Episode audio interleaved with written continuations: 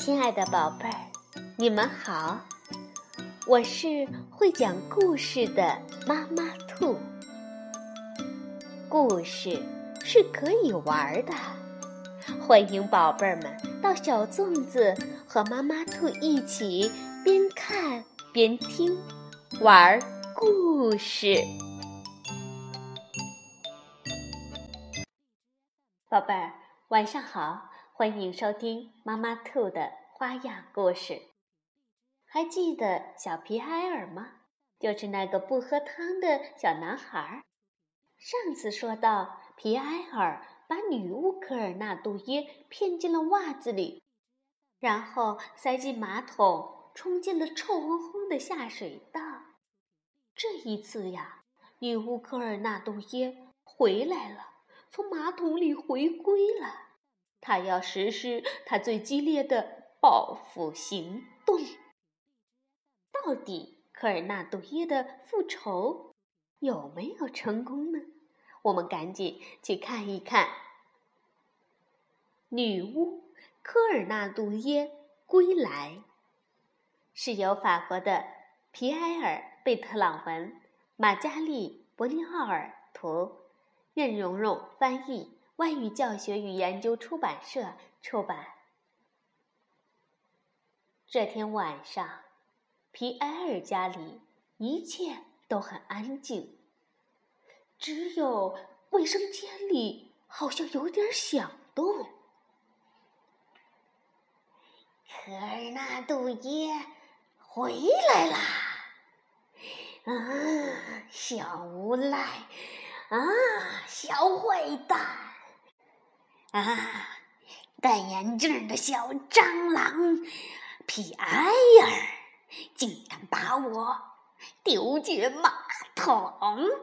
我高尚的、完美的、伟大的科尔纳杜耶！哼，这个臭烘烘的蚯蚓洞！哦，你将……付出惨痛的代价。是的，我会好好修理你的，你这个小鬼头。科尔纳杜耶坐在马桶上，全身上下湿漉漉的。过了一会儿，在静悄悄的深夜，皮埃尔醒了，他自言自语的道。嗯，真是的，又想尿尿。皮埃尔来到过道上，发现卫生间的门被打开了，地上有一些湿脚印儿，一直通向厨房。嗯，但是爸爸妈妈正在睡觉，爷爷奶奶也正打着呼噜呢。哦，奇怪，真奇怪。皮埃尔喃喃自语着，推开了厨房的门。皮埃尔检查了碗橱，没有人；他打开了壁橱，也没有人；他又查看了所有的抽屉，还是没有人。但是，就在皮埃尔的身后，却有一个巨大的黑色人影。好啦，小蚊子，你在找什么？突然响起一个声音，皮埃尔被吓了一跳。女巫科尔纳杜耶正恶狠狠地看着他。啊，戴眼镜的小无赖，你以为你真的逃得掉吗？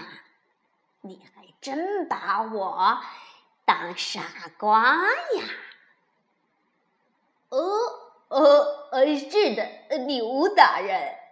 皮埃尔笑嘻嘻地说：“哼，没礼貌的家伙，我要把你压扁，把你碾碎。呃呃，把我压扁？但是你小的就像蜻蜓的呃一泡屎。什么？”嗯嗯，就是小的，就像蚊子的，呃，一泡尿。你说什么？嘿嘿，细的就像一根鼻毛。哦，你敢再说一遍？科尔纳杜耶气坏了，像一口盛满沸水的锅。他喊道：“报仇！报仇！我要报仇！”它开始变大，变大，越变越大，而皮埃尔则显得越来越小。科尔纳杜耶指了指皮埃尔，皮埃尔马上坐到椅子上，一动不动，两手放在桌上。小麻雀屁股，来碗我特制的汤，怎么样啊？不，我不要。它可以让你变成，呃，我想想。变成火鸡？不，我不要。呃，变成蜗牛？不，我不要。大南瓜？对，就是它，变成大南瓜。不，我不要。哦，那你就错了。小扑鸡脑袋，南瓜好吃极了。你爸妈会把你切碎、煮熟，然后吃掉。不，我不要。哦，太晚了，小蜥蜴脸蛋儿。算了，不说了。天才的科尔纳多耶。要开始工作了。科尔纳多耶变出了一堆奇奇怪怪的器皿，堆在桌子上。接着，他开始边唱歌边做饭：多嘴的蚯蚓，单峰驼的毛，发霉的卡门贝尔奶酪和发罗。哎哎呸呸呸！皮埃尔做了个鬼脸儿。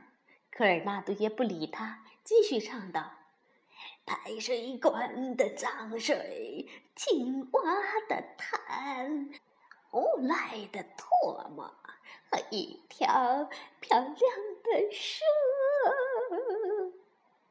呃，真恶心。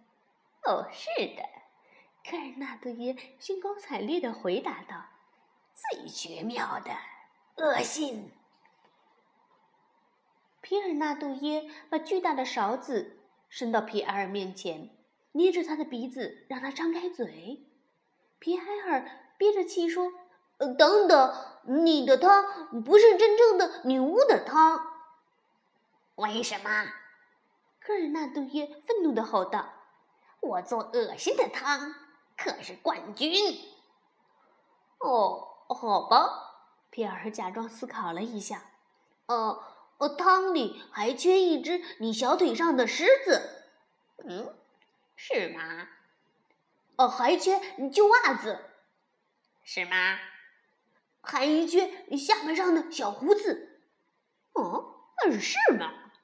嗯，对呀，对呀。皮埃尔狡猾地说：“哦，不信你自己尝一下你就知道了。”科尔纳多也很不高兴，他认真的尝了一口自己。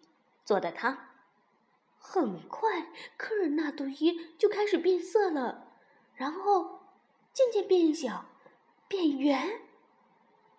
科尔纳杜耶后悔死了，他现在变成了一个大大的大南瓜。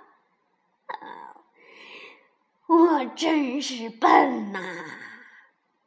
这个小家伙，他又骗了我。现在我变成南瓜了，救命啊！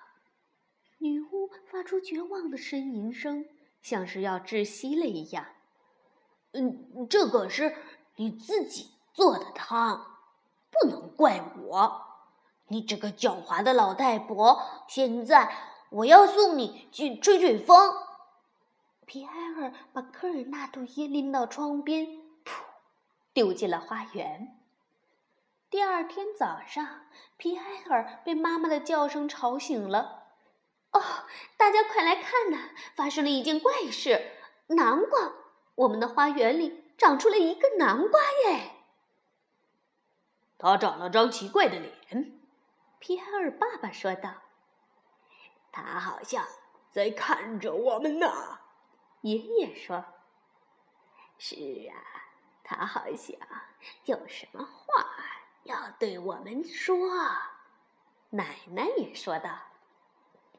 好了，不管这个南瓜长什么样，今晚我们可以用它做一道美味的汤。我希望我们的小皮埃尔也能尝一尝，呃，是不是，亲爱的？不，我不要。好了，故事讲完了。看来女巫科尔纳杜耶的复仇没有成功。我们的皮埃尔可真是个既勇敢又机智的孩子。晚安，宝贝儿。